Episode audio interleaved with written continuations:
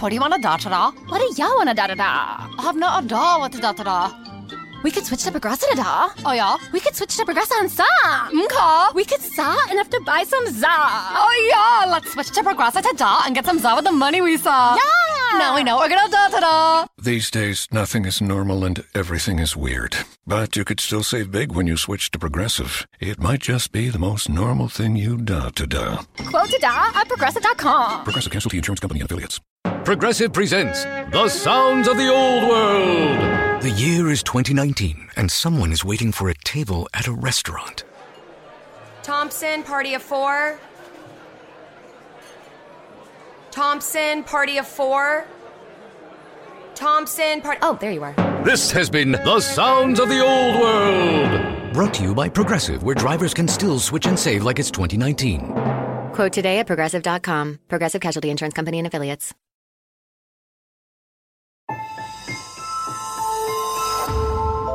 Durante años, se pensó que el Yeti vivía en los Himalayas. ¡Bienvenidos al Himalaya! Hoy, después de una extensiva investigación, sabemos que no es así. El Yeti está en México. Y este es su espacio. Yo, check this out.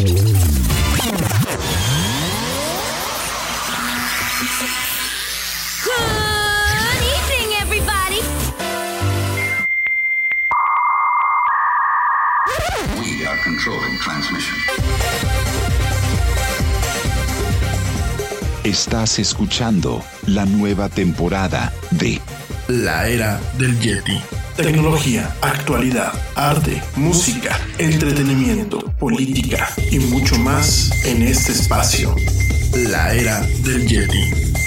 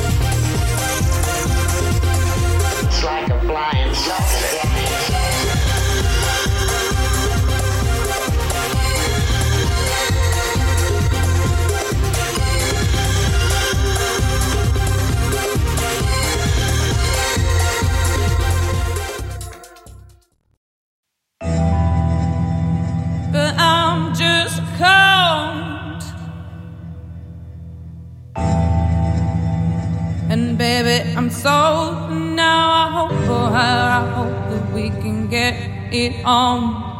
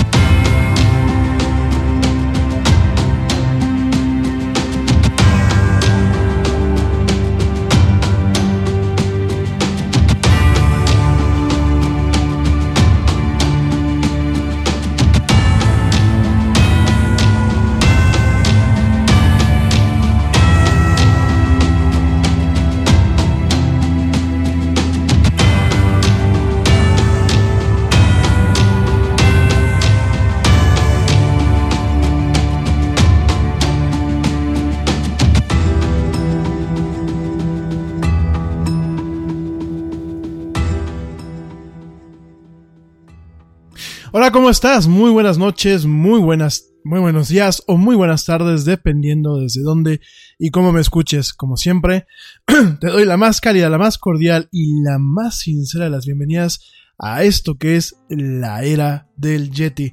Programa de mucha actualidad, mucha tecnología y muchas otras tantas cosas más.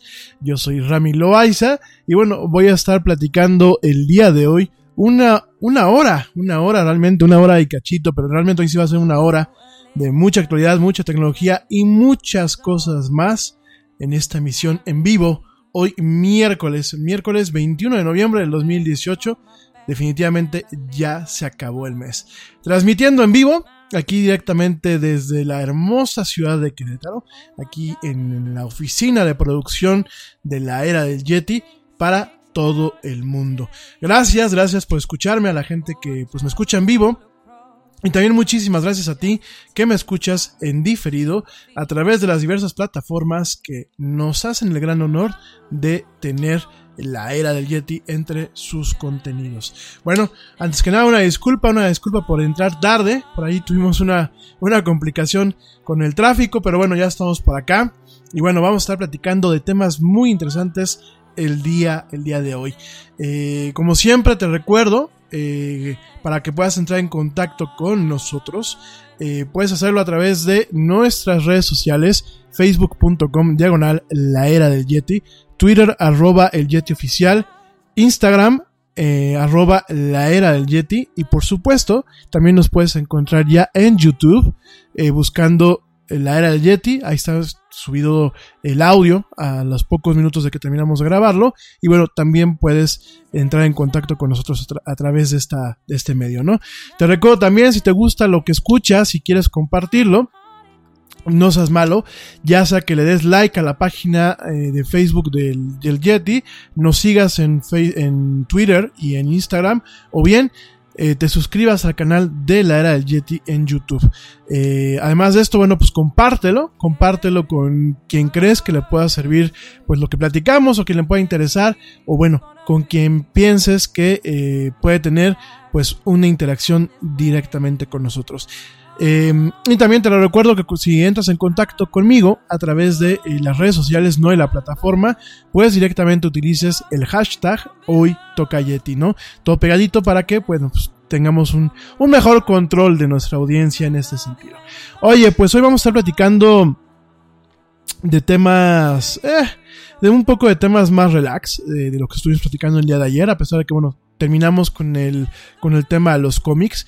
Digo, eh, terminamos es un punto y aparte, porque al final del día es parte de la cultura popular, es parte de la cultura actual y eh, vamos a estar tocando el tema, bueno, cuando lo amerite, ¿no? Por ahí la próxima semana, pues te voy a platicar también un poquito del manga, Eh, ya en su momento platicamos del anime, pero la próxima semana vamos a platicar del manga.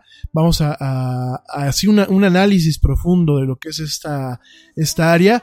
Y bueno, la próxima semana también pues vamos a tener por aquí en la cabina del Yeti a mi buen amigo Dani Flores, que además de platicarnos de coches, eh, probablemente, bueno, pues nos esté visitando una vez por semana para platicar de diferentes temas.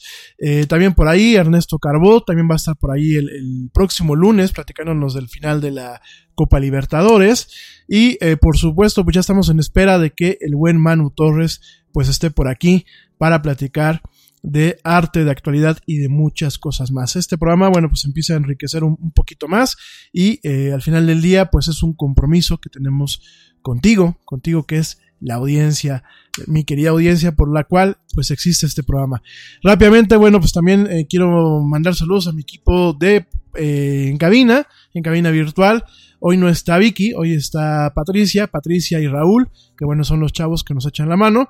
Y este, y bueno, pues también saludos a, pues como decía eh, Spencer, que era un personaje de los Muppets, como decía Spencer de este programa que se llamaba Hola Spencer. Bueno, pues saludos de la A a la Z, de norte a sur y de este a oeste. Saludos a toda la gente que me escucha en México, en Estados Unidos, en Canadá, en Colombia, en Uruguay, en Perú, en Chile, en Puerto Rico, en Costa Rica, esto bueno en el continente americano, en Panamá y en Europa, pues saludos a la gente que me escucha en Reino Unido, en España, en Francia, que estoy viendo que ya tenemos gente que me está escuchando en Francia. Saludos a mi gente allá en Francia. Eh, bonsoir o bonjour, dependiendo de la hora que me escuchen. También saludos a la gente que me sigue escuchando allá en Suecia, en Suiza, que todavía tenemos otra vez gente eh, que nos aparece en la estadística. Y bueno, en general, pues a toda la gente que hace posible con sus comentarios, con sus escuchas, con su buena vibra, pues que esto, que es la era del Yeti, sigamos aquí con ustedes. Oye, hoy te voy a estar platicando eh, principalmente de una nueva sonda, una nueva sonda de la NASA que la próxima semana espera toque tierra en este planeta rojo, en el Marte. Es una NASA que se llama Inside Lander. Y esta sonda es muy interesante, vamos a estar platicando de ella. ¿Por qué? Por el tipo de investigación que va a hacer, pero también por las maromas, las maromas técnicas que tendrá que hacer para poder aterrizar en Marte. Te voy a platicar un poquito acerca de este tema, que bueno, pues es muy interesante ver cómo la creatividad humana nos permite lanzar equipos que prácticamente se controlan solos y que tienen la capacidad de eh, dirigirse y aterrizar solitos sin ningún problema en estos planetas. También te voy a estar platicando de pues lo que yo considero eh, son los mejores juegos del 2018. Esto te lo platico para eh, que pues ahora que viene Navidad, pues se lo pidas a, a Santa Claus o a los Reyes Magos o te des tú mismo un gusto. Te voy a estar eh, platicando los mejores juegos, en mi opinión, del 2018, eh, recomendándotelos. Y también, si nos da un poquito de tiempo, porque hoy, el programa va a ser un poquito variopinto, va a ser muy breve, pero bueno, si nos da tiempo, también voy a platicarte los estrenos que vienen para Netflix ahora en diciembre. Si no, mañana te los platico, ¿no? Y, eh, y también te quiero dar un, par de te voy a platicar una nota, una nota que me parece importante, una nota en donde empezamos a ver una epidemia en los Estados Unidos de una enfermedad similar a la polio, que está dejando a niños paralizados en todo, en todo ese país de la Unión Americana.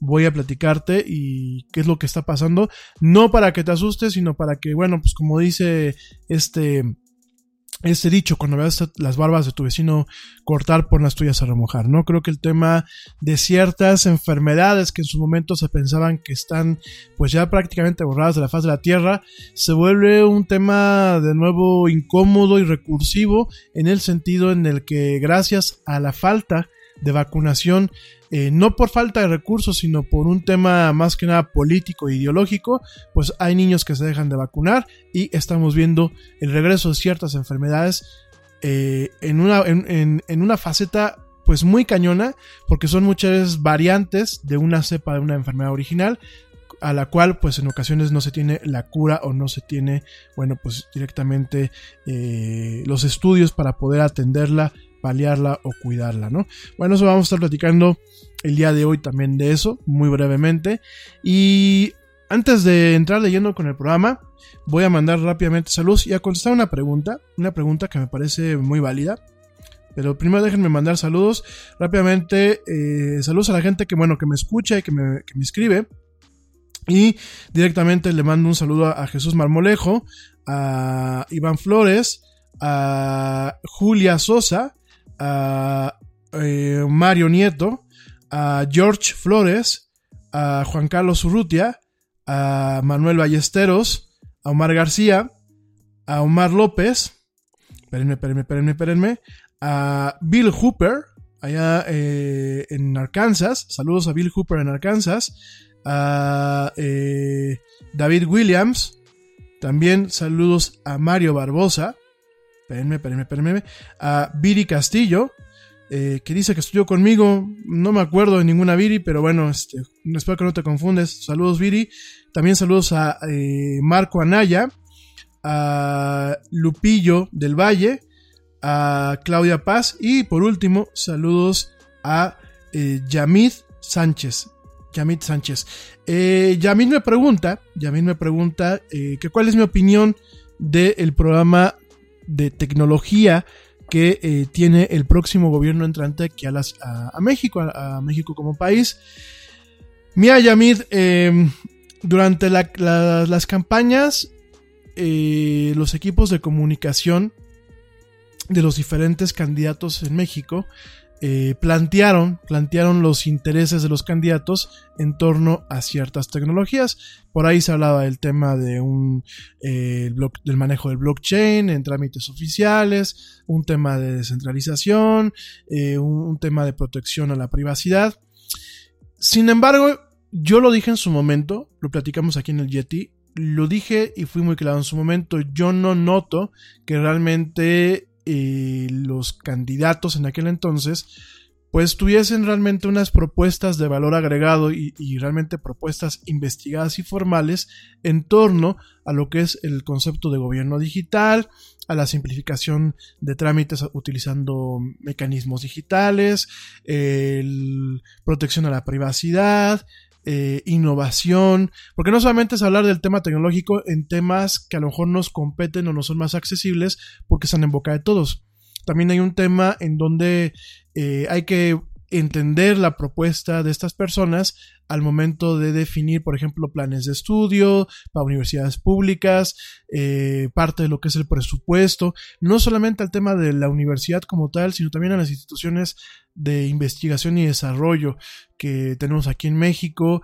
Eh, bueno, una serie de cuestiones, ¿no? Y yo les decía, de hecho lo pueden buscar, está, me parece que fue en junio, en junio cuando platicamos de este tema. Eh, yo les decía, no noto, no noto ninguna propuesta que realmente me convenza. Siento que todas serán, como decimos aquí en México, para tapar el ojo al macho. Dicho lo anterior, yo no he notado ninguna propuesta por parte del señor que viene en el tema de eh, innovación, desarrollo y tecnología. De hecho, voy a hacer una opinión muy sincera eh, seguramente pues va a levantar ámpulas, pero pues me da igual. Este, la verdad, pues para eso tengo este programa de radio.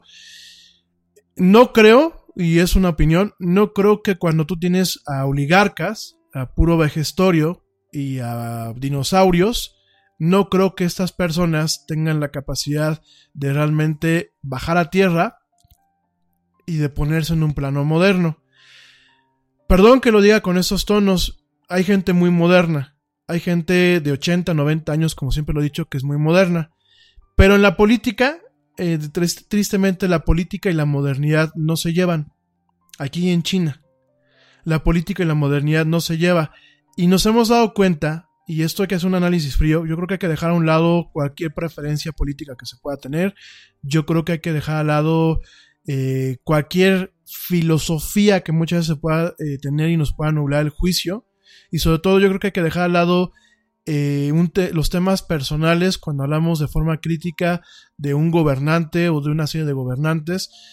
Eh, dejando todo esto al lado, haciendo un análisis muy crítico, yo no veo eh, tanto en actitud ni veo en un tema de una propuesta real ni veo en un tema de acciones, ni de actuar, ni en las personas que están en, los equipos de estos gobernantes, no veo una cuestión de actualidad.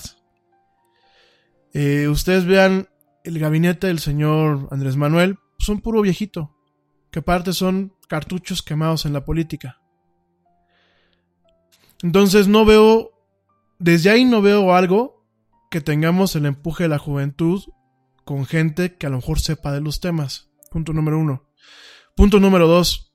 Ningún eh, político en este país realmente busca un tema de modernidad. Ningún político, ni Peña Nieto, ni mismo Felipe Calderón, ni Vicente Fox, ni Cedillo, veo que realmente busquen sacar al país del atolladero en el que llevamos toda la vida. Claro, por supuesto, yo creo que hemos ido caminando e hemos ido avanzando, pero no dejamos de estar en un atolladero social.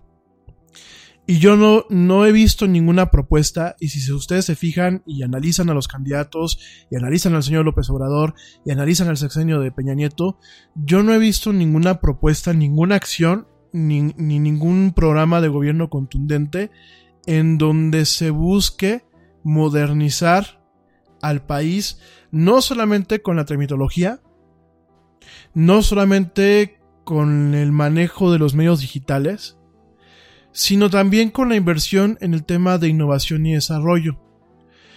Eh, uno puede, por ejemplo, voltear a ver al CONACIT, a entidades como Ciatec, a entidades como el INADEM, y son entidades donde no hay un flujo constante de fondos, hay mucha corrupción, y yo no veo de verdad, no veo ningún político que diga vamos a crear un programa para apoyar las startups tecnológicas, vamos a crear un programa integral para apoyar eh, la innovación en el campo, la innovación en la química, la innovación en las universidades, la innovación en las aulas de estudio.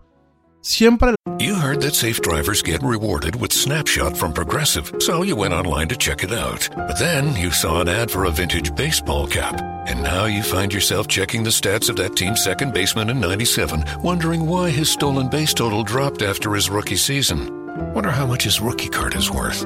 Yes, they said it was easy to save money with Snapshot from Progressive, but they forgot about the rest of the internet. Progressive Casualty Insurance Company and affiliates. Snapshot not available in California, North Carolina, or from all agents. Nada es más importante que la salud de tu familia, y hoy todos buscamos un sistema inmunológico fuerte y una mejor nutrición. Es por eso que los huevos Egglands Best te brindan más a ti y a tu familia. En comparación con los huevos ordinarios, Egglands Best te ofrece 6 veces más vitamina D y 10 veces más vitamina E, además de muchos otros nutrientes importantes, junto con ese sabor delicioso y fresco de la granja que a ti y a tu familia les encanta. Todos queremos lo mejor para nuestras familias. Entonces, ¿por qué no los mejores huevos? Solo Egglands Best. Mejor sabor, mejor nutrición, mejores huevos. La carta en gobiernos latinoamericanos y bueno, en gobiernos latinoamericanos y en gobiernos, por ejemplo, como el americano y el, y el, británico, ¿no? Siempre la carta es jugar con el tema económico y siempre la carta es jugar con el tema de la igualdad, que perdónenme, no, no puede existir una igualdad, porque tampoco me parece correcto que si tú o yo trabajamos 24 horas al día en ocasiones, pues no se me hace correcto que alguien que trabaja dos horas, pues gane lo mismo que tú y que yo, ¿verdad? Entonces, en ese sentido, pues no, no veo yo un tema de igualdad como se maneja en la política. Sin embargo, todos los políticos manejan lo mismo aquí en China. Y no veo realmente una propuesta clara en temas de cómo se va a fomentar la innovación y desarrollo en campos que el día de mañana pueden sacar de la pobreza a México por la generación de empleos que pueden haber, por el desarrollo de ciertas industrias que no lo hay y por el posicionamiento que México puede tener ante los demás países. Yo, por ejemplo, digo, no me estoy haciendo promoción porque a mí no me interesa ni ser político ni ser presidente. Yo, por ejemplo, una, una, una forma de, de poner a México en el mapa y de generar empleos sería dando subvenciones y apoyos fiscales a los centros de investigación, como los de Intel, como los de Apple, como los de Microsoft, decirle a estas empresas, vente a México, ven a poner un centro de investigación. La única, yo te voy a dar todos los apoyos fiscales, yo te consigo el terreno, eh, yo te permito que a lo mejor un tiempo no generes este, no generes impuestos, te voy a dar subvenciones. Solamente te pido dos condiciones. Que lo pongas, obviamente que pongas el centro aquí en México y que la gente que contrates, el talento que contrates sea mexicano. Y que realmente haya una derrama, perdónenme, a 5 o 10 años de lo que tú estás haciendo. Una derrama económica. Y que si vas a generar algo en estos centros de investigación, la patente que tú hagas, la patente es primeramente aquí en México. Yo creo que sea una propuesta adecuada para atraer no solamente capital extranjero, sino la posibilidad de un capital que pueda nutrir a los cerebros y a los talentos que tenemos aquí en México. Entonces, esa para mí, por ejemplo, sería una cosa que yo como presidente haría. La otra, volvemos un paraíso para las farmacéuticas y las empresas de bioingeniería aquí en México. Igual, con incentivos fiscales, con el tema de los terrenos, garantizando cierta seguridad, garantizando talentos, garantizando embudos que provengan de los más brillantes en las universidades públicas, directamente que puedan ir a laborar y a nutrir los departamentos, por ejemplo, los centros de investigación tecnológicos y de, y de bioingeniería. Y por supuesto, digo aquí, probablemente muchos me van a linchar, yo relajaría ciertas cuestiones de bioética que, a ver, no estoy diciendo que experimentemos en humanos, ni en animales a diestra y siniestra, pero yo relajaría ciertas cuestiones que se tienen aquí en México que son pues prácticamente de hace dos siglos, ¿no? Y lo haría un paraíso para que las grandes farmacéuticas pues vengan a poner aquí sus centros de investigación. Digo, no es algo nuevo porque ya hay muchas farmacéuticas que en su momento tuvieron centros de investigación aquí. Hay muchas empresas de desarrollo de materiales que tuvieron centros de investigación aquí. Y de alguna forma lo que yo haría sería promover este tema. Hacer atractivo a México en este contexto. Una, eso en el tema extranjero. Dos, oye, amigos del Poli, que hay mucha gente brillante en el Politécnico. Hay mucha gente brillante en la UNAM. Traen una idea, traen la pintura que es en contra del graffiti, traen la medicina herbolaria, traen, traen una buena idea. Yo gobierno, busco la forma de ponerte tu empresa. Yo gobierno soy socio. Voy a ponerte en un plan en donde no te, no te cobre impuestos, pero de tu participación, o sea, de, bueno, de las ganancias que tú tengas, a partir de una cierta cantidad, pues me das una lana. No es un impuesto, es una, es, estás haciendo socio al gobierno. Obviamente con controles, con mecanismos que evitan la corrupción, pero así fomento que los talentos no se vayan a otra parte. Y empiezo a ver, pues, el tema de investigar eh, energías renovables, el tema de, cibernética, el tema de bioingeniería, y y llega un momento en que tú tienes, digo, lo voy a decir, pero es que así funciona. Tienes a las empresas extranjeras que traen, generan empleos, te capacitan a, los talentos y después de ahí tú te los puedes jalar para empresas que son netamente nacionales. Entonces, tienes muchas ganancias. Tienes muchísimos beneficios, si así fuese. Ese es el éxito de un país como Israel. Israel que es chiquitito, que tiene sus problemas con la guerra, con sus vecinos, etc. Israel tiene varios centros de investigación, de Intel, de Apple, de Microsoft, los tiene. ¿Por qué? Porque es un país donde hay talentos, como en México, que aparte es muy chistoso, ¿no? Porque hay mucho judío mexicano que se va, em, eh, emigra a Israel y terminan trabajando en esas empresas. Y lo hacen, ¿por qué? Porque aquí no hay esta oportunidad. Y perdónenme, ningún gobierno hasta ahorita ha presentado un plan con esto, con este tipo de temas. Nadie. Aquí la cosa es como el otro día me dijeron aquí en la era de Jet, y alguien de ustedes me dijo, es que México no necesita ni ciencia ni tecnología. Necesitamos amor y paz, ¿no? Puta, güey. Qué padre, ¿no? Nada más que la ciencia y la tecnología nos puede sacar de pobres. La ciencia y tecnología le puede dar empleo a la parte más talentosa de este país que en ocasiones no tiene visibilidad y termina muchas veces grandes cerebros terminan muchas veces en un taxi o terminan fugándose del país, que es lo peor, digo, porque lo de menos es que se queden aquí y en algún momento repuntan y órale. Lo peor es que se los terminan llevando de otros países. Y el talento mexicano se capitaliza en otros países donde su talento y su valía se, tiene realmente un valor en sólido, ¿no? Entonces, yo no noto nada de esto. No noto realmente una medida eficaz en el tema del gobierno digital. El SAT está hecho un desmadre.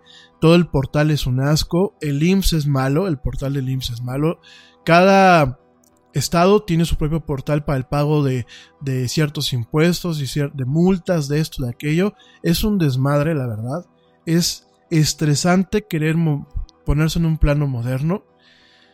Oigan, una propuesta a nivel federal, donde todo se homologue, donde todo se estandarice, donde realmente se recorte la burocracia, no por una huevonada o por una ocurrencia de decir, la voy a recortar por mis cojones y para quedar bien con el pueblo, aunque quites a, a gente válida en la burocracia. No, recortas la burocracia porque tienes sistemas que permiten que el ciudadano no vaya y pierda una mañana o no vaya y pierda un día y ni tienes a un huevón ahí, ni le estás haciendo que al ciudadano le cueste y que el ciudadano pueda seguir siendo productivo trabajando.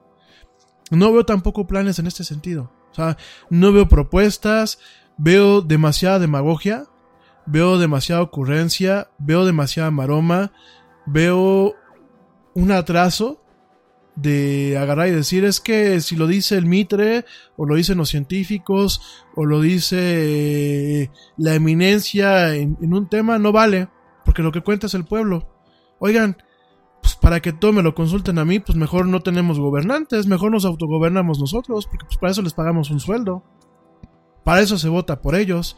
Para que un señor quiera hacer consultas hasta por si se eche un pedo de color rojo de color verde, güey, mejor que nos den la posibilidad de gobernar a nosotros mismos, ¿no? Un autogobierno.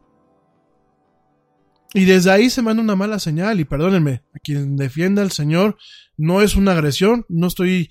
Eh, yo no recibo chayote, como dicen aquí en México, no recibo chayote en ningún medio. Eh, ningún presidente me parece a mí bueno ni Felipe, ni por, por, supuesto que Peña Nieto menos, ¿no? Eh, ya no se diga Vicente Fox, aunque yo voté por el señor Vicente Fox en su momento. Eh, no, me parece que no, hemos tenido grandes eh, políticos en este país, ¿saben? Pero me queda claro que este político, el que va a llegar ahora el 1 de diciembre, es igual de malo o peor que los demás que han pasado. Es un político de la vieja escuela, rodeado de puro, de puro viejito, que vuelvo a decirlo, eh, la edad de una persona no debería de ser una limitante. Y en muchos países, eh, los mayores, la gente mayor es la que toma las decisiones por la experiencia que tiene. Pero aquí yo no veo, no veo experiencia.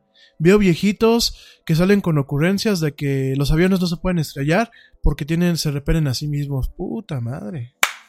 Pues ya ni, ni, un niño de secundaria te dice esas mamadas. Perdónenme por las palabras, ¿no?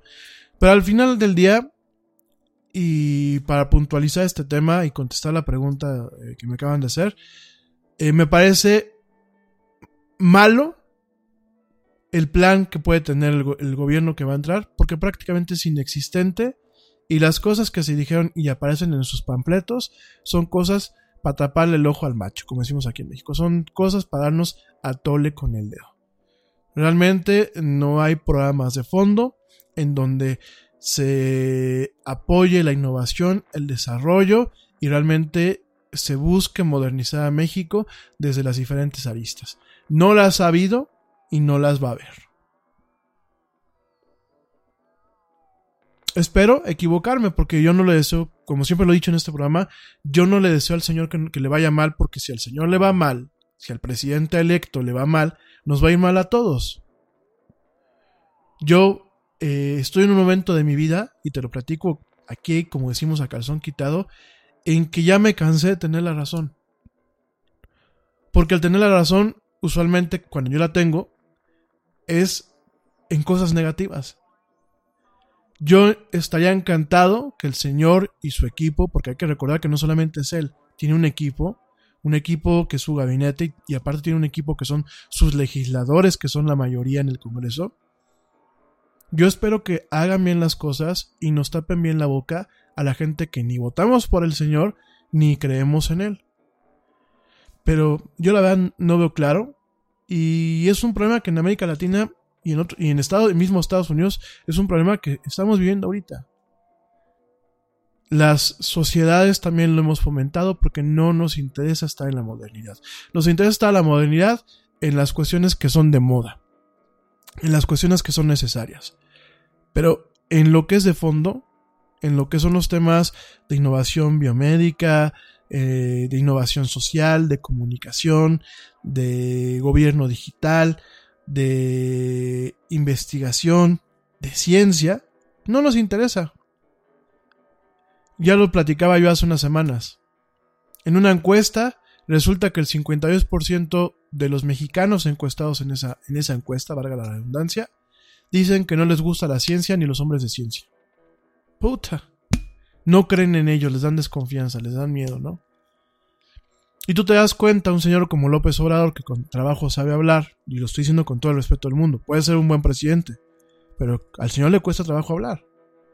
Y ves a, a la señora que va a ser su secretaria de gobierno, que se queda dormida en las juntas, y ves a los dos viejitos que eh, dice uno que los aviones se repelen, y el otro pues que eh, lo dijo el otro día en, en, una entrevista, ¿no? De que él el teléfono se lo pasaban sus asistentes, ¿no?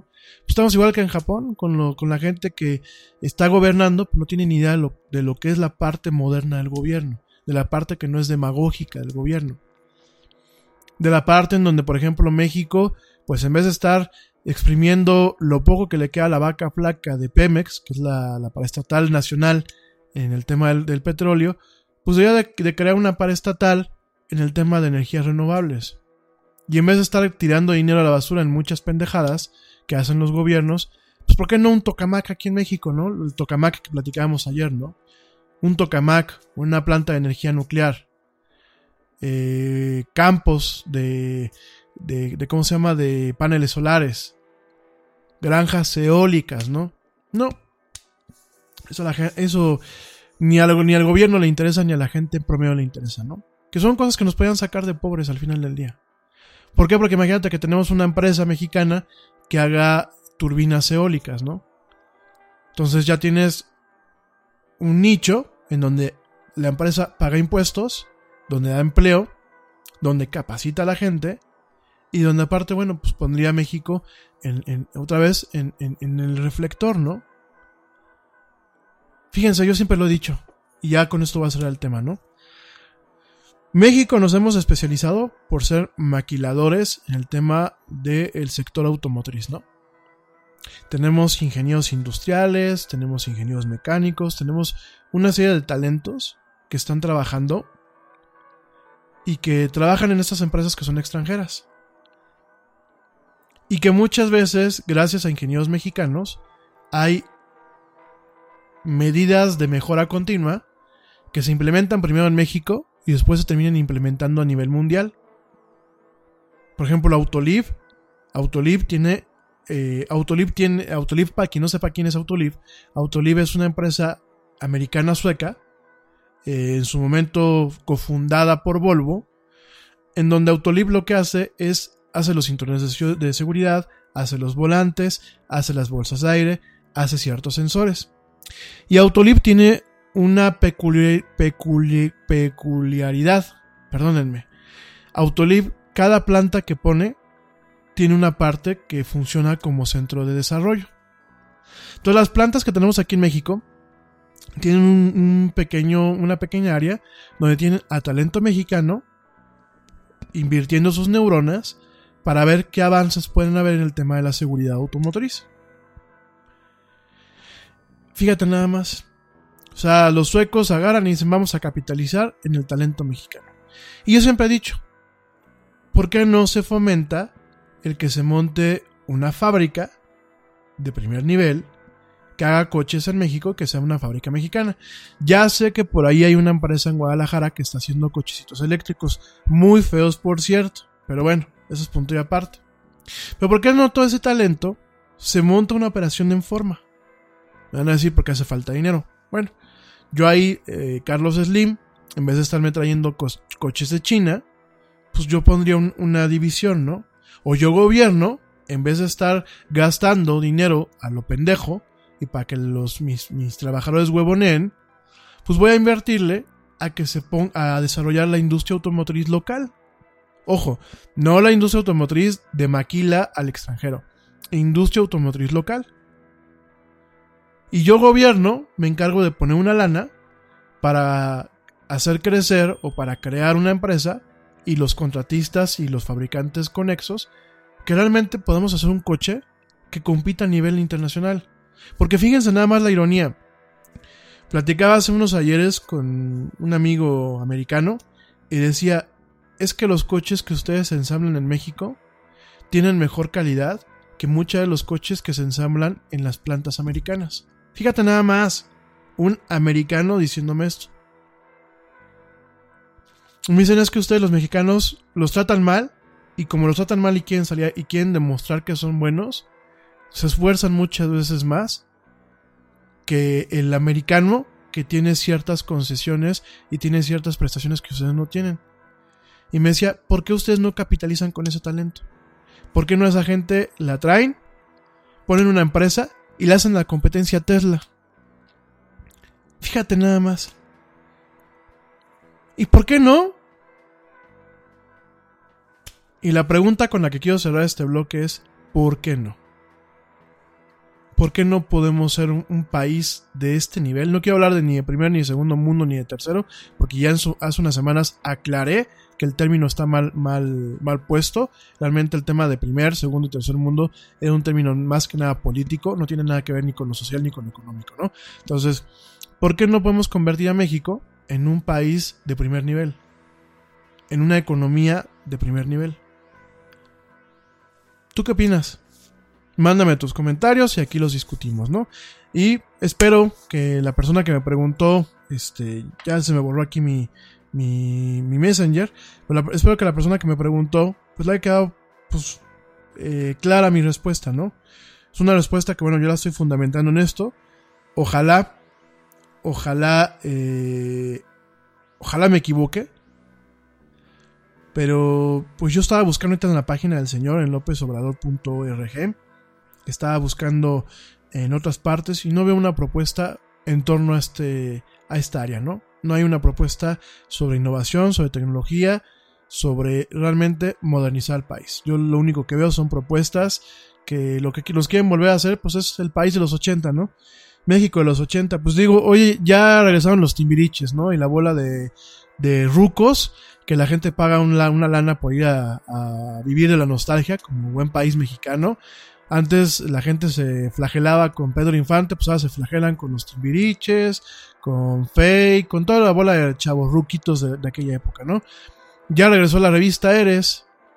Hombre, pues ya vamos para los 80 otra vez, ¿no?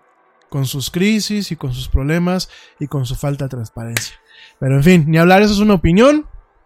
Si te parece, pues bien. Si no te parece, argumenta, argumentamela y con todo gusto aquí la discutimos. Y lo único que sí te pido no son agresiones, porque las agresiones ya sabes lo que hago, las echo a la basura, ¿sale? Oye, eh, ¿qué hora son? Ocho y media ya. Bueno, rapidísimo, no me voy. Pues sí, me voy rapidísimo a un corte. Este, no me tardo nadita. Te recuerdo nuestras redes sociales, facebook.com diagonal la era del Yeti, Twitter, arroba el Yeti oficial, Instagram, arroba la era del Yeti. Y ya me puedes escuchar también en YouTube buscando la era del Yeti. No te vayas, estamos platicando muy a gusto en esta fría noche de miércoles, en esto que es la era del Yeti. Con todo y política para que me linchen.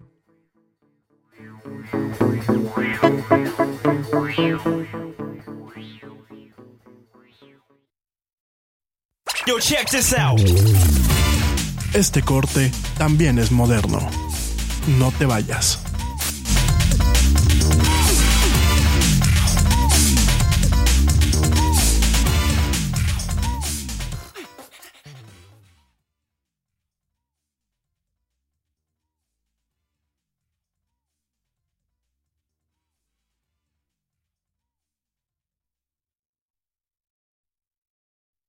Hey, we get it. You don't want to be hearing a progressive commercial right now, so let us tell you something you do want to hear. You are powerful. You're a warrior who bathes in your enemy's tears. Then you step out of that refreshing tear bath and into a bathrobe that somehow looks good on you. Yeah, you can pull off a robe. There. Don't you feel better? You'll also feel better when you save money for driving safely with Snapshot from Progressive. Mmm, savings you can use to buy more robes. Progressive Casualty Insurance Company and affiliates. Snapshot not available in California, North Carolina, or from all agents. London Stock Exchange Group is here to be your essential global markets infrastructure and data partner, where open isn't just a platform, but a philosophy, giving you the freedom to make your mark in the world. LSEG, open makes more possible.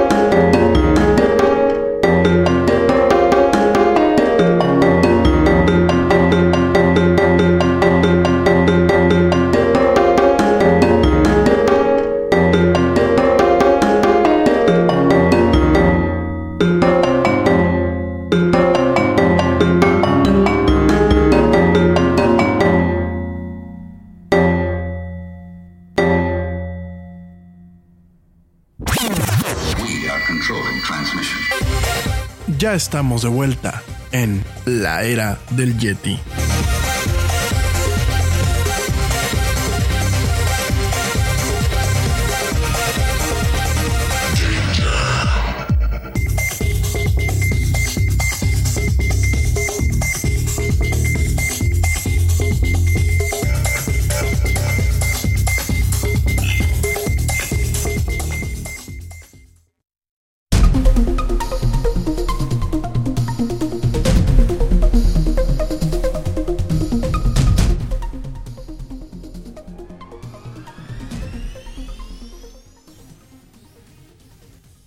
Y ya estamos de vuelta en esto que es la del Yeti. Muchísimas gracias a la gente que me sigue mandando mensajes. Eh, por aquí me manda Víctor Gómez un mensaje que dice que ya me va a dejar de escuchar, que porque pertenezco a la mafia del poder. Ah, está bien. Pues sí, ¿no? este. Digo, a nadie, a nadie obligamos, ¿no? Pero afortunadamente todavía tenemos esa libertad de poder escoger lo que queremos escuchar y lo que podemos este, eh, reaccionar. Y bueno, pues nadie te obliga, ¿no? Si crees que pertenezco a la mafia del poder, pues qué padre, ¿no? Bueno, ni hablar. Eh... Ay, ni hablar. Ay, este. ¿Qué día que les puedo decir? En fin, pues padre Víctor, gracias. Este, gracias por tomarte el tiempo de mandarme un mensajito nada más para decirme que no vas a escuchar, eh. Eh, voy a tomar un té de tila acabando el programa porque no voy a poder dormir. Ni hablar. Oigan, este. Fíjense que en Estados Unidos, en Estados Unidos lo que es el Centro de Control de Enfermedades y Prevención de Enfermedades, lo que es el CDC, acaba de, pues, subirle dos rayitas a la preocupación que se tiene actualmente y acaba de designar a un equipo especial para investigar una, un brote, un brote de una enfermedad que se parece mucho a la polio, que está paralizando, literalmente está dejando paralíticos a niños pequeños. Esta semana la agencia anunció que eh, formaría una, una fuerza de tarea, que le llaman en inglés una task force, para intentar tratar de mejor forma y confirmar la causa de una enfermedad que se le conoce como mielitis flácida aguda o AFM por sus siglas en inglés. Aparentemente, bueno, pues eh, esto debido a un brote a un brote en, aumento en lo que va en, el año, ¿no? Lo que provoca esta mielitis flácida aguda eh, afecta lo que es el sistema nervioso, daña la parte de la, de la columna vertebral, del, cordón eh, nervioso, de la columna vertebral, que está eh, compuesto de lo que es materia gris. La materia gris no solamente existe en el cerebro, también hay una parte dentro de lo que es nuestra columna vertebral, lo que es la médula ósea. Dentro de toda esta, esta médula hay una parte que contiene materia gris. Entonces, aparentemente, bueno, pues directamente esta enfermedad está dañando esta materia gris, ¿no? Está rompiendo, está haciendo que se dañen estas partes nerviosas. Sus víctimas de esta enfermedad son prácticamente siempre niños que eh, pueden desarrollar síntomas como debilidad muscular, dificultad para hablar o eh, tragar o inclusive parálisis, ¿no? De acuerdo a la CDC, han habido más de 108 casos confirmados eh, en lo que va el año, documentados a través de 29 estados, para un total de 273 reportes enviados a la CDC en lo que va, bueno, pues desde que se descubrió pues esta, esta enfermedad, ¿no? Eh, no han habido muertes reportadas todavía, pero la AFM puede ser fatal, ¿no? Y en ese sentido, bueno, pues este, el director de la CDC, Robert R. Redfield, dijo en un comunicado el día lunes que eh, quiere reafirmar a los papás, pacientes y a la nación el compromiso que tiene la CDC para tratar esta difícil y delicada condición médica, ¿no? Eh, no se sabe eh, a ciencia cierta, aunque se presume que lo que está afectando esta AFM es una cepa, una cepa de polio mutada totalmente. Eh, no se tienen datos concluyentes, aunque el, tipo de virus aparentemente se parece y el tipo de enfermedad se parece a lo que es el polio. De hecho, bueno, en el 2014 en el brote de AFM. Eh, por ahí hubo, un, brote más fuerte de enterovirus de 68, un primo de lo que es el virus de la polio, y que también este virus puede provocar lo que es el resfriado común. Fíjense, el virus de la polio y el virus del resfriado común tienen similitudes, similitudes en su capa proteica, similitudes en la forma del, del, tipo de virus y bueno, pertenecen a un, a un mismo tipo de familia, ¿no? Eh, en este caso, la mayoría de los eh, niños que han tenido AFM han reportado tener una infección, una infección respiratoria o fiebre. Eh, al principio el cuadro infeccioso y después proceden con los el cuadro clínico completo de lo que es la AFM, ¿no? AFM, ¿no? En base a todo esto que te, que te acabo de decir, bueno, parece ser, parece ser que puede ser una cepa, una cepa mutante del virus de la polio, derivado, fíjense nada más, derivado de los movimientos antivacunas que en, el, en la Unión Americana han empezado a hacerse ruidosos o a hacerse comunes en lo que va de los últimos eh, cinco años, ¿no? Fíjense que llevamos un lustro en, la Unión Americana en donde hay un grupo muy fuerte, y lo empezamos a ver aquí en México, de padres que no quieren vacunar a sus hijos. ¿Por qué? Porque dicen que eh, las vacunas provocan eh, autismo. O que bien las vacunas son un invento del gobierno para dejar a las poblaciones afectadas, ¿no? Sí, así como lo escuchas. Cuando yo lo, yo lo, yo lo escuché, también me quedé así con mi cara de ¿qué? ¿Qué, qué está diciendo, no? Sin embargo, bueno, eso es lo que estamos viendo en Estados Unidos. Han habido brotes de, sarampión, han habido brotes de ciertas enfermedades como la varicela, que ya en su momento habían sido erradicadas en varios estados de la Unión Americana. Y por este tema de ciertas mujeres que dicen que ya no quieren vacunar a sus hijos, eh, por el tema de que bueno, son medicinas malditas y son malas, pues estamos provocando que ciertos virus que ya habían sido erradicados regresen, regresen mutados con más fuerza y sin la existencia de medicamentos que lo puedan tratar, ¿no? Y esto, pues, ¿qué afecta? Puede afectar tanto a la gente que por alguna causa no se ha vacunado todavía, porque a lo mejor no le corresponde, pueden afectar algunas cepas a la gente que ya está vacunada, Y, por supuesto, pues ocasionar un problema a aquellos niños que tienen un sistema inmunológico comprometido, por ejemplo, los niños que han padecido leucemia o la gente que ha padecido algún tipo de cáncer que tienen un sistema inmunológico comprometido, puedes generar un efecto devastador en estas personas. Y todo por eh, ideas idiotas, porque esa es la palabra, ideas idiotas de que las vacunas, después de tantos años y de tanta investigación científica, ahora resulta que son malas, ¿verdad? Sin, ojo, sin existir un comprobante o, un, o investigaciones contundentes de que las vacunas son malas. Que no las hay, fíjense que no las hay. Y de hecho, el tema de vincular el autismo con las vacunas fue un estudio aislado y los médicos que hicieron este estudio salieron a decir que habían cometido muchos errores en el protocolo médico, en el protocolo, en el protocolo de investigación y que esa investigación era totalmente falsa e infundada. O sea, no tenía el protocolo para el protocolo adecuado para que los resultados fueran siquiera ya no contundentes, siquiera válidos. Entonces, eh, vuelvo a lo mismo. Yo no puedo entender cómo en estas épocas en donde tenemos un acceso a la información que ni nuestros padres ni, ni nuestros abuelos pudieron tener, pensé, eh, seamos más idiotas que en aquella época. O sea, yo no lo puedo entender, la verdad. Y el tema de no vacunar a los, a los squinkles es un tema gravísimo. Porque no solamente estás afectando a alguien que no puede tomar una decisión, que es tu squinkle, sino estás afectando a toda la gente que puede interaccionar con ese niño y que el día de mañana el niño puede ser un, foco infeccioso de una enfermedad que a lo mejor ya había sido erradicada y que ahora regresa mutada y como dicen en las películas con una venganza. Entonces nada, lo digo para que lo tomes en cuenta. Eh, no caigas en, cuestiones New Age, ni hipsters, ni nada. Eh, el tema de la biotecnología no es malo. De hecho, gracias a la, biotecnología tenemos grandes avances que nos han dado una buena calidad de vida y también nos han dado una expectativa de vida.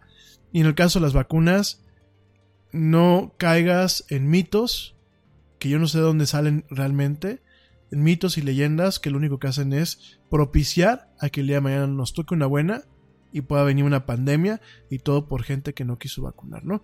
Y aquí en México hay que tener mucho cuidado porque, vuelvo a repetir, cuando veas a tu vecino sus barbas cortar, pon las tuyas a la mujer. Yo creo que el IMSS debería estar muy al tanto de la evolución de esta AFM allá en Estados Unidos y estar atento de que no empecemos a tener casos aquí en México. Pero bueno, em, ese es el tema de medicina y esta, esta nota que te voy a comentar para que la tomes conciencia y realmente la tengas presente. Bueno, en otras, en otras noticias, denme un segundo. Em, ah, por aquí me preguntan que qué onda con la mamá del Yeti. Pues la mamá del Yeti no, no ha subido.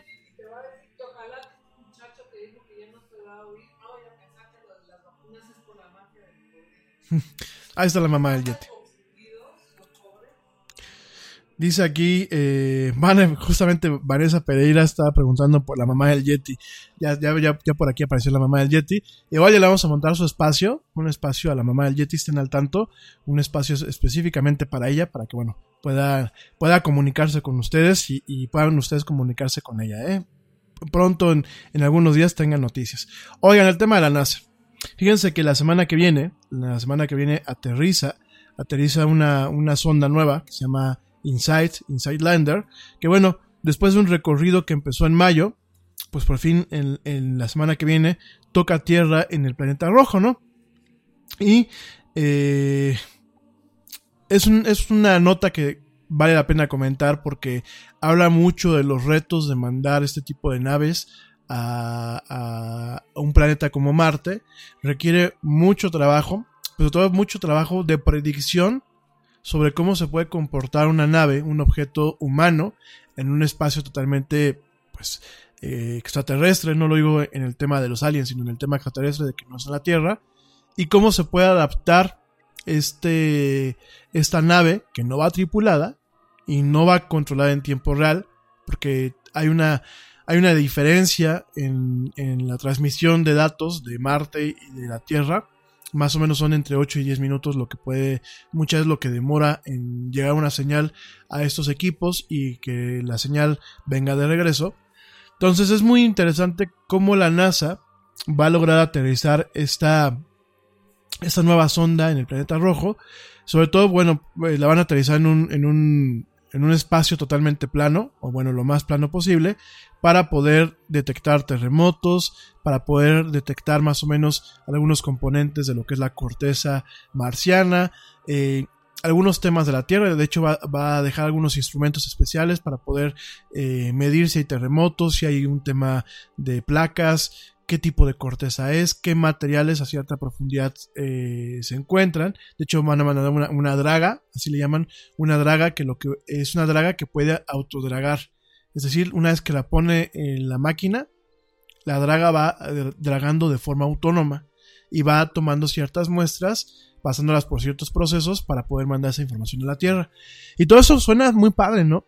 Pero fíjense que eh, los aterrizajes en la superficie marciana, tanto para la NASA como para la ESA, que es la ESA, la, la Agencia Espacial Europea, son apenas del 40%. O sea, el 40% de éxito de los aterrizajes en la superficie marciana, ¿no?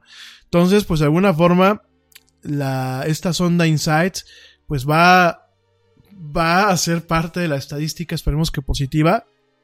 Pero además de eso, de eh, poder eh, hacer todas todos los experimentos que van a hacer, todos los que, todas las cuestiones que va a estar ahí esta sonda. Además del viaje que empezó pues en mayo, el lunes a las 3 de la tarde, hora, hora de los Estados Unidos, va a tocar tierra. Y el proceso de tocar tierra, te lo vuelvo a repetir, no es un proceso, no es un proceso, perdón, en tiempo real.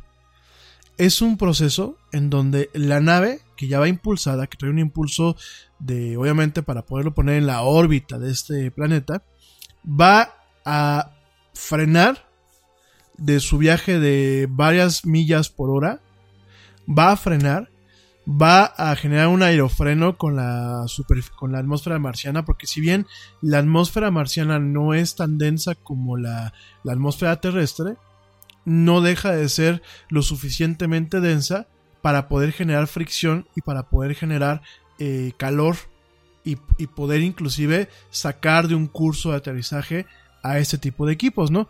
Entonces en ese sentido eh, es una, una hazaña más el que va a llegar, va a empezar a desacelerar de forma automática, va a, de alguna forma eh, desplegar un escudo especial y va primero Dios y primero el, que los cálculos de los ingenieros hayan sido buenos, pues va a tocar tierra, va a abrirse y va a desplegar sus antenas para poder empezar a ubicarse, mandar señales de que ya aterrizó y empezar a desplegar todo su equipo. Por aquí me pregunta mi papá, ¿se le dice aterrizaje? Cuando es la luna se le llama alunizaje. Eh, pues la nota de prensa aquí dice aterrizaje, papá. No creo que se diga amarizaje porque sería de aterrizaje en el mar. Entonces yo creo que ha de ser pues aterrizaje, vamos a pensarlo como tal. De hecho, el término en inglés dice landing. Entonces, pues vamos a considerarlo como aterrizaje. Entonces, bueno, pues directamente se espera que llegue a un sitio que parece un lote de estacionamiento totalmente plano.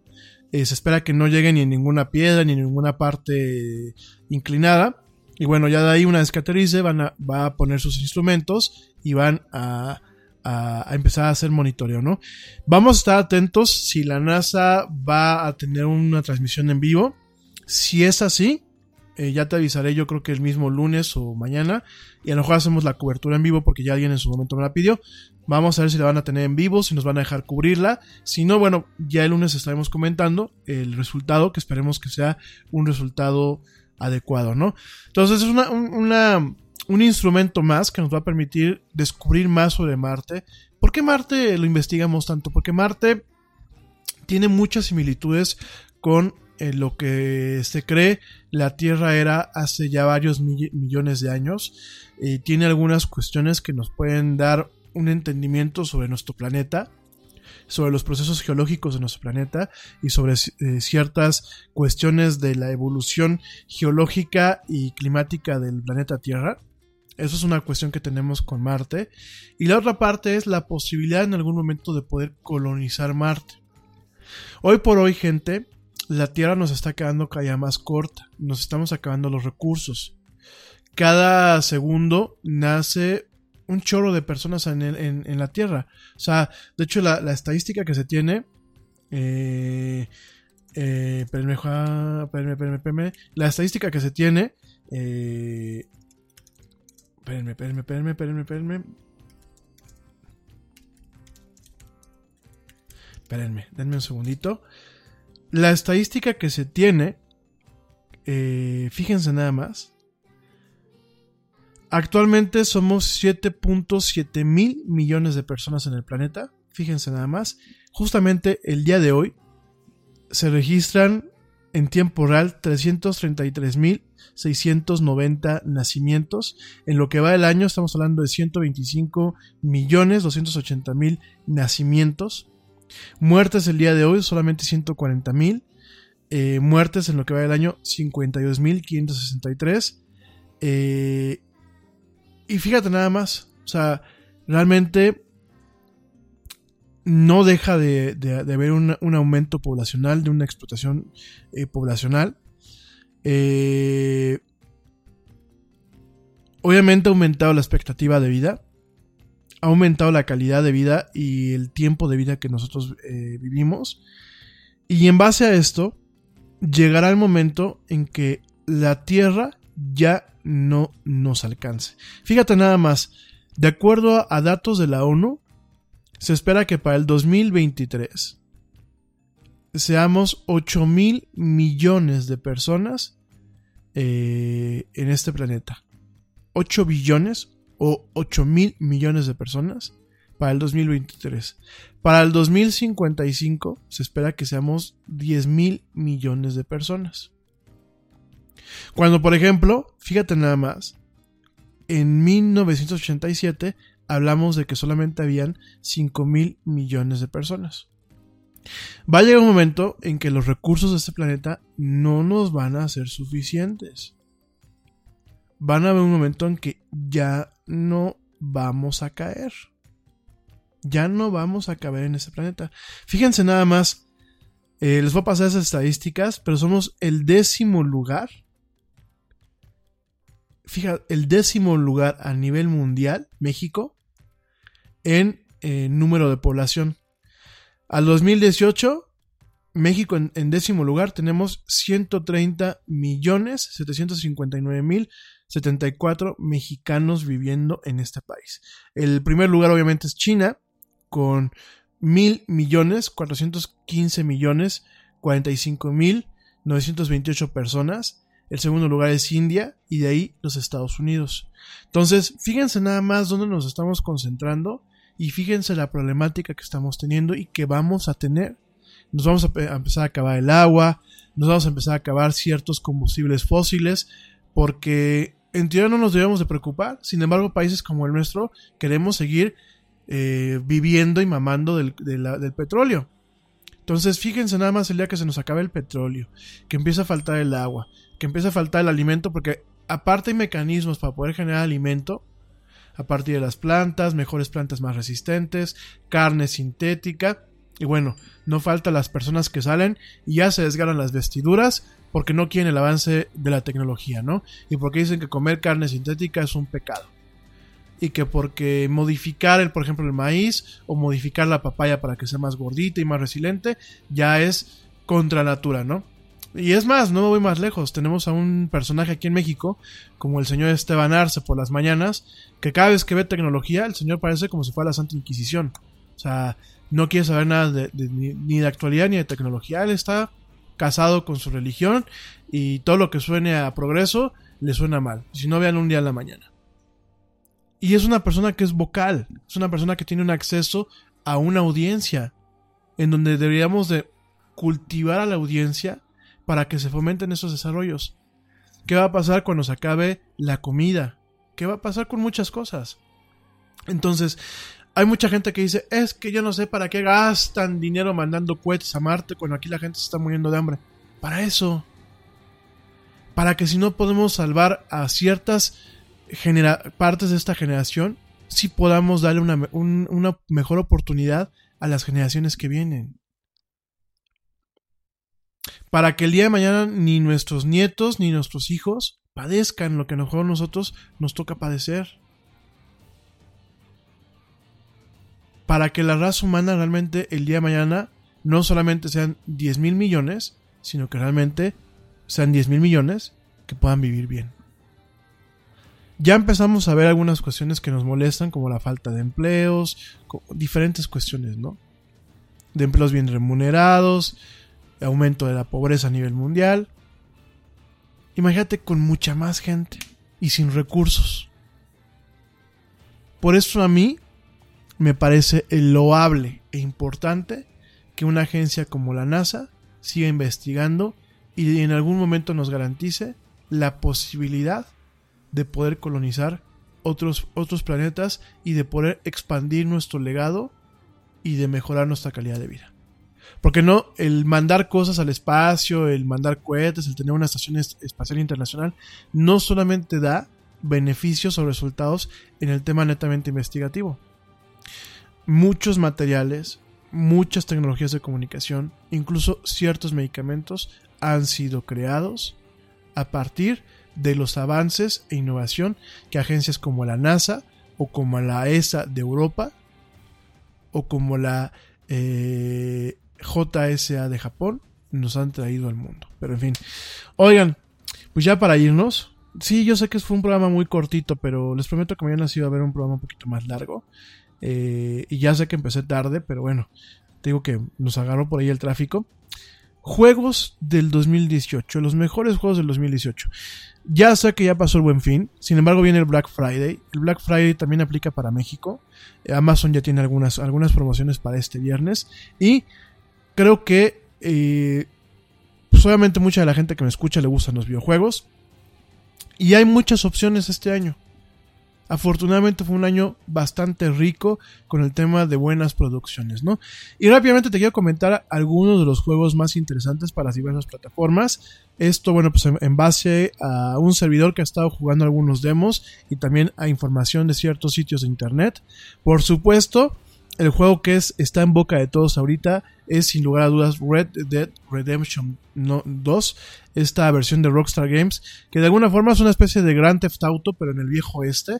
Red Dead, Red Dead, Red, Trabalenguas. Red Dead Redemption 2, pues es un juego en donde te coloca, tiene el papel de pues un vaquero, un vaquero que va en lo que es el sur de los Estados Unidos, inclusive hay una parte en la que puedes visitar a México, aparte de la frontera con Estados Unidos y México y visitar México, es una, una experiencia interactiva muy rica, muy bien diseñada, con un mundo totalmente abierto, de hecho es un open world, es un juego totalmente abierto donde tú puedes ir generando, siguiendo la historia, pero siguiendo los pasos como tú gustes y en el ritmo en el que tú quieras, haciendo ciertas misiones eh, que no van de alguna forma vinculadas a la misión principal. Tienes mucho espacio para recorrer, tienes diferentes pueblos, tienes caballos, tienes, bueno, de todo un poco, ¿no? Eh, puedes disparar a quien tú quieras, puedes ser un pacifista, puedes hacer lo que tú quieras. Es un juego muy recomendado. Es un juego que de alguna forma, con la moda de Westworld, nos da todavía el tema de poder ser nuestro propio vaquero. Y bueno, pues es una fantasía bastante, bastante entretenido. Tiene un tema de totalmente de western, de película western, en plan el bueno, el malo y el, feo. Tiene un tema fantasioso, perdón, tiene un tema fantasioso, pero también tiene un tema de drama histórico. Muy recomendado. Es un juego que llevó muchos años de producción. Es un juego triple A. Es un juego que prácticamente su desarrollo costó lo mismo que una película. Y bueno, es un juego que realmente vale la pena. Está disponible para PlayStation 4 y para el Xbox One. Si pueden, bájenlo. Si pueden, cómprenlo. Por ahí hay una promoción en donde están haciendo creo que hasta el 40% de descuento en Xbox. Chequenle. Creo que el juego quedaba en mil pesos. Yo no lo tengo todavía. Yo, yo me estoy esperando al Black Friday a ver si por ahí con un cupón que tengo me lo puedo adquirir. Si no, ya lo estaré adquiriendo el año que viene, pero es un juego excelente y échenle un ojo, ¿no? Ese es un juego que yo recomiendo. He visto los reviews, he visto los videos, he visto, he investigado acerca del juego. A mí en lo personal yo tengo el Grand Theft Auto 5. Es un juego que no he terminado todavía. Es un juego que ahora en diciembre, en las vacaciones, quiero, quiero terminar. Un, un juego muy entretenido y yo creo que en este caso Red, Red Dead Redemption número 2 no será la excepción, ¿no? Eh, por otro lado también tenemos un juego que se llama eh, Forza Horizon número 4. Si te gustan los juegos de carrera, Forza Horizon 4 para PC y para Windows. Es un juego que continúa con esta franquicia de Microsoft. Un juego donde tenemos coches de carrera. Tenemos coches convencionales, tenemos pistas profesionales, pero también tenemos pistas de campo traviesa y todo esto en un entorno sumamente realista en lo que es el Reino Unido, o sea, todo el escenario es el Reino Unido, con cambios de clima, con cambios de estaciones, con lluvias, con cambios de hora del día, un juego muy bien producido, para ti que te gustan los coches o que te gusta Top Gear o que quieres sencillamente recorrer lo que es eh, el Reino Unido en coche, Forza Horizon 4, pues es un juego bastante, bastante interesante, bastante, bastante bueno. No es un simulador como lo son los Forza normales o en el caso de la PlayStation como el Gran Turismo. No es un simulador, es un juego un poquito más arcade, es un juego totalmente abierto, es decir, tú tienes tu coche y puedes escoger en qué evento compites o qué camino vas a escoger. Puedes ir haciendo tu colección de coches hay coches, por ejemplo, como los coches de James Bond, hay coches clásicos, hay coches modernos, inclusive por ahí hay coches como BMW, hay coches de Volvo, en fin, es un, juego bastante entretenido, disponible para Windows y para Xbox One, ¿no? Ese sería en el tema de deportes. El otro juego que a mí me parece interesante sería el juego de Assassin's Creed Odyssey.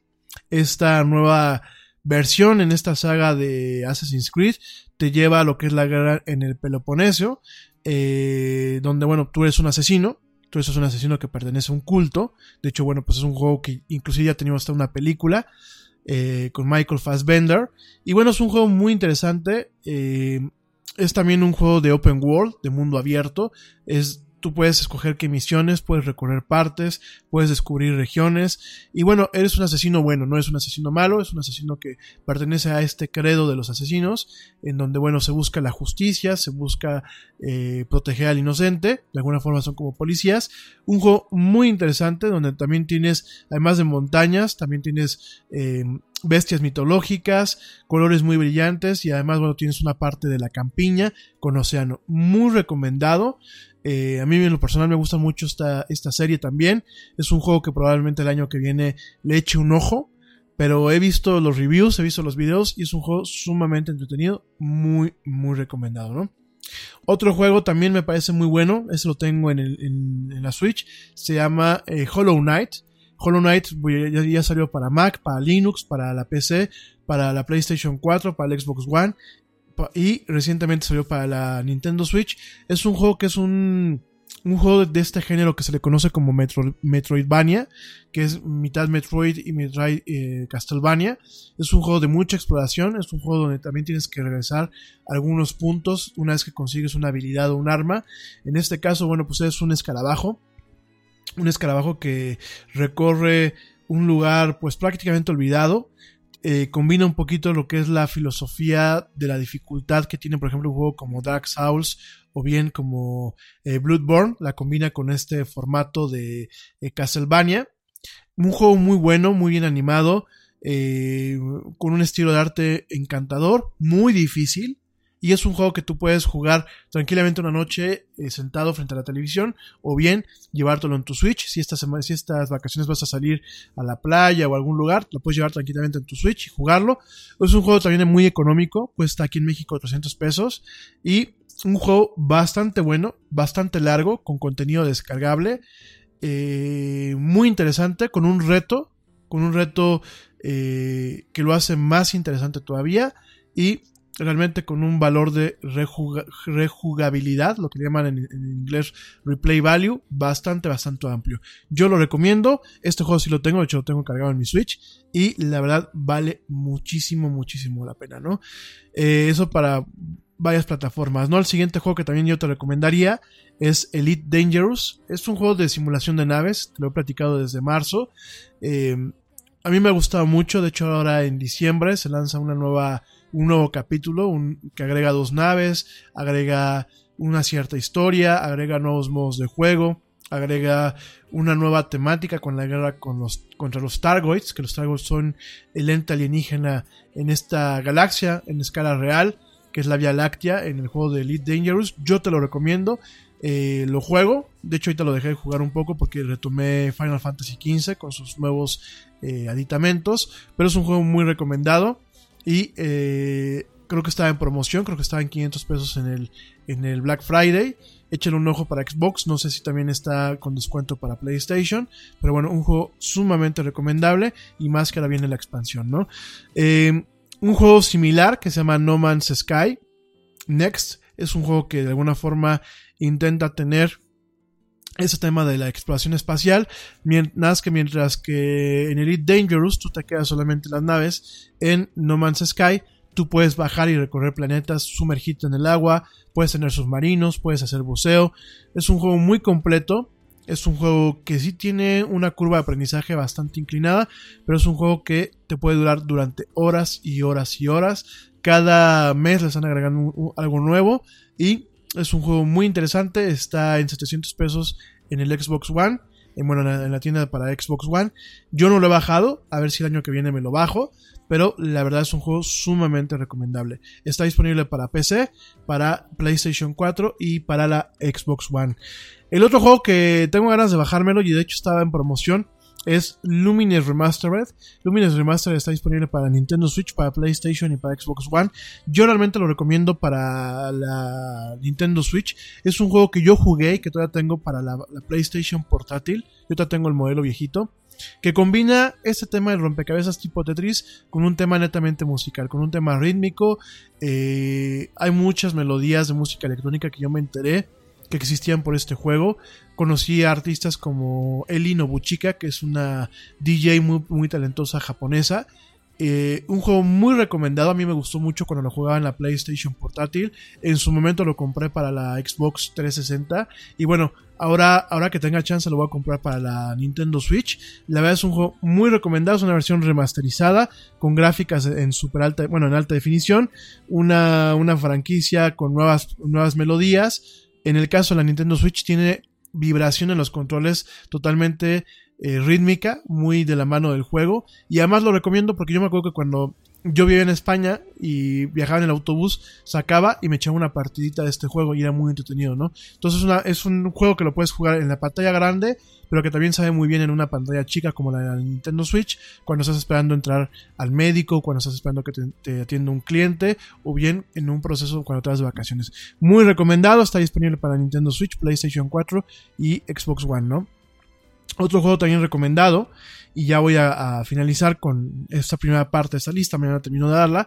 Capitán Toad, el, el tesorero, es Captain Toad Racer Tracker, es un personaje de Mario Bros, que bueno, es este honguito que durante mm, Mario Odyssey salía también tuvo un juego en la Wii, sin embargo llega por fin a lo que es la Nintendo Switch. Es un juego muy interesante que está disponible en la Nintendo 3DS. No te olvides que Nintendo todavía tiene eh, juegos y tiene una importancia para Nintendo 3DS. Está disponible para Nintendo 3DS y para Nintendo Switch. Es un juego muy entretenido que es de rompecabezas y de aventura muy divertido con el, con el Capitán Toad, que es un común Indiana Jones versión honguito, y su amiga Toadette, que es una honguita. Y bueno, es un juego muy largo y muy entretenido, muy recomendado también, ¿no? También te recomiendo eh, Moon Crash, que Prey Moon Crash es de los creadores de eh, eh, Fallout, de este juego que se llama Fallout y de Skyrim, es de la empresa Bethesda. Prey Moon Crash es un juego que es eh, totalmente se genera de forma eh, procedural, así se le conoce, o de forma por proceso. Cada partida de este juego es diferente porque el sistema te va cambiando el escenario, te va cambiando el nivel, va generándolo en, base a un algoritmo.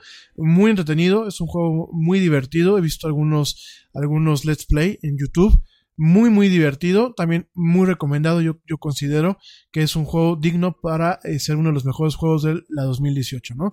Está disponible para PlayStation 4, para Windows y para Xbox One, ¿no? Otro juego que también, por supuesto, recomiendo que no es del 2018 precisamente, pero pues es un juego que de alguna forma sigue siendo emblemático, es Shadow of the Colossus. Es un remaster que sacaron en 4K para el PlayStation 4. Yo tengo el de PlayStation 3. Eh, Shadow of the Colossus es una experiencia que puede ser relajante en unos, en unos momentos, pero también estresante cuando eh, empiezas a combatir a estos colosos. Es un juego muy, muy entretenido, con mucho, muy, un mensaje muy, muy interesante. Es de un equipo que se llama Team Ico y es un juego sumamente entretenido. Está disponible para PlayStation 4 y para PlayStation 3. Yo te lo recomiendo. El remaster dicen que está bastante bien. En el caso de la PlayStation 3, inclusive el remaster venía en, en 3D. Eh, era muy padre jugar en 3D, en pantallas que tenían 3D, eh, y ver a los titanes totalmente gigantes. Entonces, muy recomendado también este juego. Eh, Shadow of the, of the Colossus, ¿no? Eh, por supuesto, un juego que no podemos dejar pasar es Fortnite Battle Royale. Ya te he platicado de Fortnite, es un juego muy muy entretenido.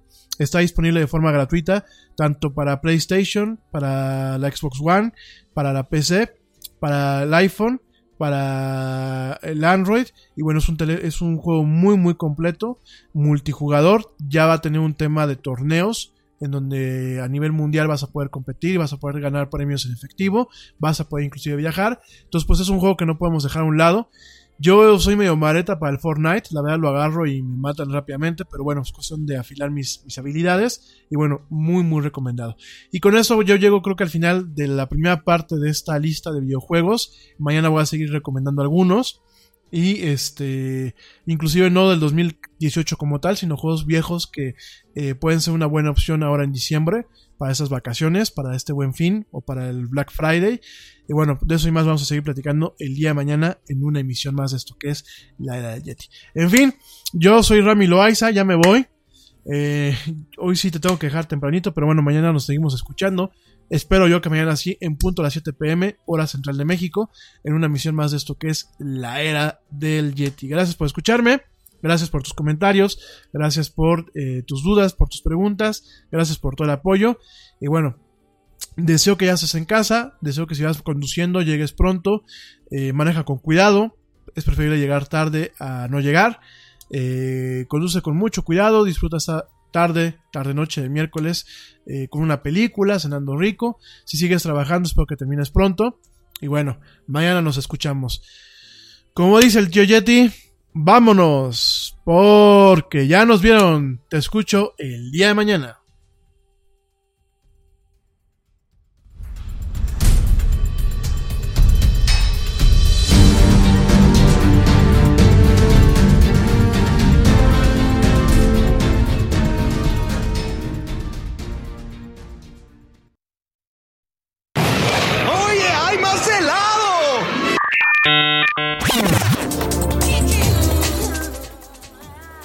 Actualidad no te deje helado. Te esperamos en la siguiente emisión de La Era del Yeti.